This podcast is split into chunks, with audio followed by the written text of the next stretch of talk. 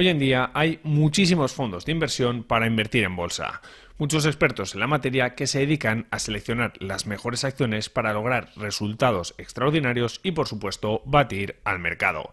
Pero ¿cuántos fondos lo consiguen? ¿Qué pasaría si comparamos los resultados de los fondos de inversión más populares de la comunidad con la rentabilidad del mercado? ¿Cuáles serían los gestores ganadores y perdedores? En el vídeo de hoy te voy a enseñar qué rentabilidad han obtenido los fondos más populares de la comunidad inversora en España respecto al mercado global. Porque aunque es cierto que las rentabilidades pasadas no garantizan rentabilidades futuras, reconozcamos que la rentabilidad es un dato muy llamativo y que todos y cada uno de nosotros lo miramos. Y no nos engañemos, si personajes como Warren Buffett han logrado batir al mercado durante tantos años, será porque ellos saben algo más que el resto y por lo tanto merece la pena invertir en sus vehículos de inversión. O quizás no.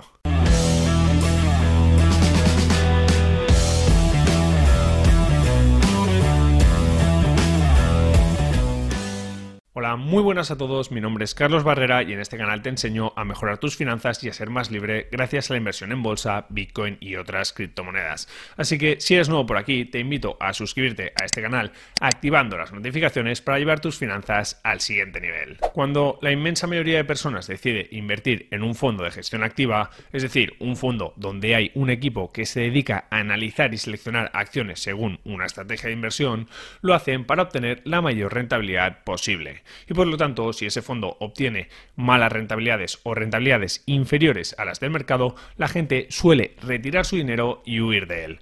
Aunque esto no siempre es así. Si sabes un poco de inversión o simplemente aplicas el sentido común, sabes que otra variable a tener muy en cuenta es el riesgo que asumes a la hora de hacer una inversión. Si estamos asumiendo un riesgo mayor con nuestras inversiones, lo lógico será exigirle una rentabilidad más alta a esa inversión y viceversa. Cuanto menos arriesgada sea una inversión, menor rentabilidad podemos exigirle. Por desgracia, el riesgo que tienen las diferentes inversiones es algo complicado de medir, y aunque normalmente se use la volatilidad, cada uno tiene su propia percepción sobre el riesgo. Entonces, a continuación no vamos a analizar el riesgo de los fondos más populares, sino que tan solo veremos las rentabilidades obtenidas por esos fondos de inversión en comparación con el mercado. Aunque, eso sí, en este caso, podemos asumir que el riesgo de invertir en todos estos fondos es muy parecido al riesgo que tiene invertir en el que elegiremos como mercado, ya que todos son fondos de renta variable. Así pues, asumiremos que todos los fondos de la lista tienen un riesgo similar al del mercado, aunque en realidad sea mayor en la mayoría de casos.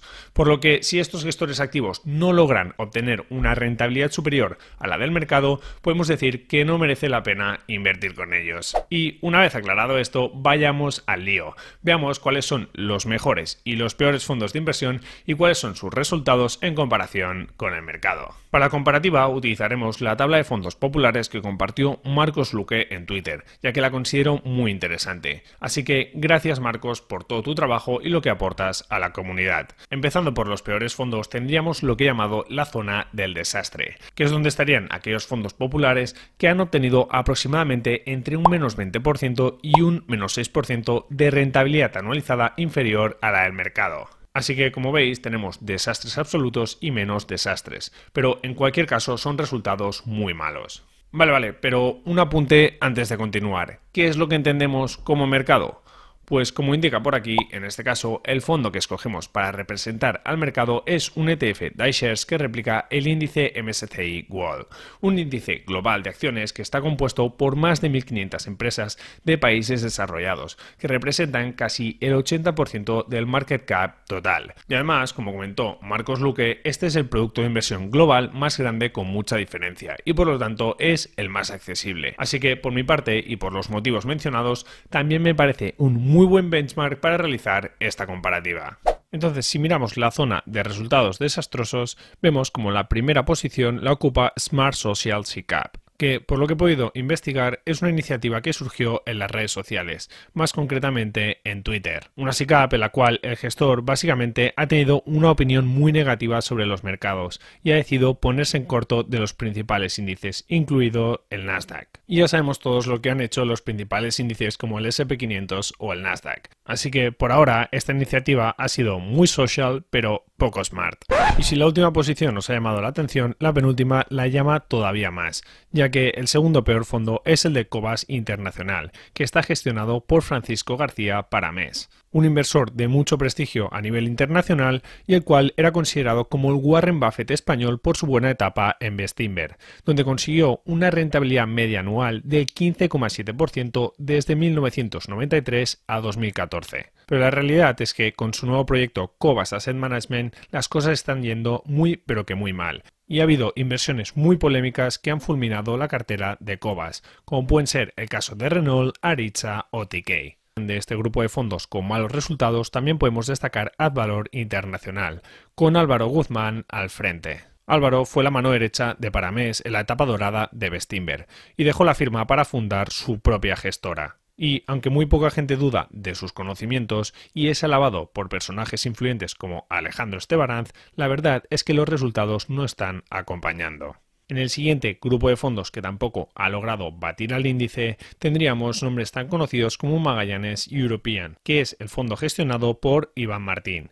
Y luego también nos encontramos Bayern Hall, Bestinver y el propio plan de pensiones de Indexa más rentabilidad acciones. Aunque bueno, este producto es diferente al resto puesto que se trata de un plan de pensiones. Y ahora muy atentos porque ya nos estamos acercando al final de la lista y vamos a descubrir los fondos ganadores.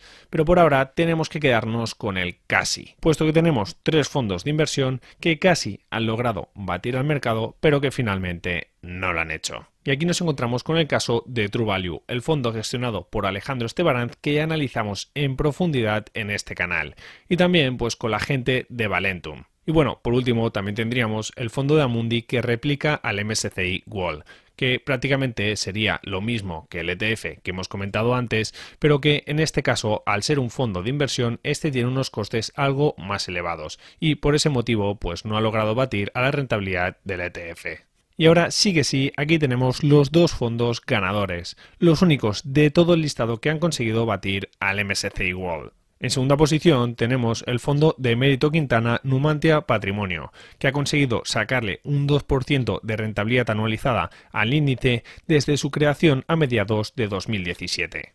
Y en primera posición tenemos al rey Terry Smith con su fondo Fansmith, que ha logrado sacarle más de un 4% de rentabilidad anual al índice MSCI World desde 2011, hecho que es una auténtica pasada. Ambos gestores, tanto Emérito como Terry Smith, se caracterizan por invertir en compañías de calidad, empresas que tienen grandes fosos o ventajas competitivas compradas a precios razonables. Y esto pues queda perfectamente resumido con los tres pasos que forman la estrategia de inversión de Terry Smith. 1. Compra buenas compañías. 2. No pagues de más. Y 3. No hagas nada. Una vez vista toda esta información, pasemos a lo más importante. Es la hora de la reflexión y las conclusiones finales. Como hemos podido comprobar, tan solo dos fondos de un listado de 16 fondos populares han logrado batir al mercado desde su lanzamiento. Solo ha habido dos ganadores. Y sí, sé que la muestra de fondos que hemos analizado hoy es pequeña y que el periodo de rentabilidad estudiado tampoco es muy amplio, pero estos resultados suelen ser los más habituales. Son pocos los gestores activos que logran batir a los principales índices bursátiles a años vista, y los estudios de Spiva así lo demuestran. Si analizamos los datos de su propia página web, podemos ver el porcentaje de gestores activos que logra batir a su índice de referencia para las diferentes regiones del mundo. Así pues, si nos fijamos en Estados Unidos, que es el mercado bursátil de referencia, vemos como a tres años vista tan solo el 32% de los fondos activos que invierte en empresas de gran market cap logra batir al SP500. Pero esto no acaba ahí, sino que además, a medida que vamos ampliando el plazo de la inversión, podemos ver cómo los resultados son peores para los gestores activos. Tanto es así que, si nos vamos a un horizonte temporal de 10 años, tan solo el 17% de los gestores activos logra batir al SP500. Y si nos fijamos en el mercado europeo, cogiendo como referencia el SP Europe 350, pues vemos resultados muy similares. Tan solo el 15% de gestores activos ha logrado batir a este índice en un horizonte temporal de inversión de 10 años. Por supuesto, cada uno debe tomar sus propias decisiones de inversión e invertir en aquello que considere mejor. Pero viendo estos números, seguro que muchos entenderéis por qué hay un crecimiento tan importante de la inversión pasiva o indexada y por qué yo le doy tanta importancia en este canal. Si queréis aprovecharos de este estilo de inversión y montaros una cartera indexada por vuestra cuenta, por ejemplo, invirtiendo en el SP500 o el MSCI World, ya sabéis que podéis hacerlo mediante ETFs o fondos indexados. Para ETFs recomiendo que lo hagáis con el broker de Giro, puesto que tiene un listado con ETFs de operativa gratuita y es muy sencillo de utilizar. Y para los fondos indexados, mi opción preferida sería MyInvestor, que es la plataforma que utilizo yo personalmente para invertir por mi cuenta tanto en fondos de gestión activa como indexada. Os dejo los enlaces de ambas plataformas y algunos tutoriales por si os pueden ayudar en la descripción del vídeo. Comentar que estos datos que hemos visto no implica que no haya buenos fondos de inversión activa. No quiere decir que no haya buenos profesionales en la industria. Además, como he mencionado al principio del vídeo, no todo es la rentabilidad. Sin embargo, lo que sí que sabemos es que la mayoría de gestores no baten al mercado a largo plazo. Y por lo tanto, si elegimos un fondo activo para lograr una rentabilidad extra, es poco probable que seleccionemos un fondo ganador para los próximos años. Y hasta aquí el episodio de hoy.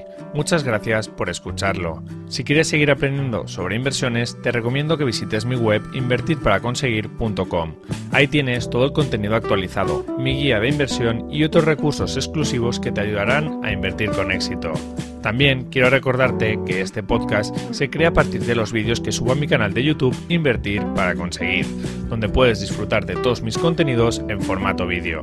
Por último, si te ha gustado este episodio, te animo a que te suscribas a este podcast, a que me dejes una valoración positiva y por supuesto a que lo compartas con todas aquellas personas que pienses que les pueda ayudar. Muchísimas gracias por estar ahí un día más y nos vemos en el próximo episodio.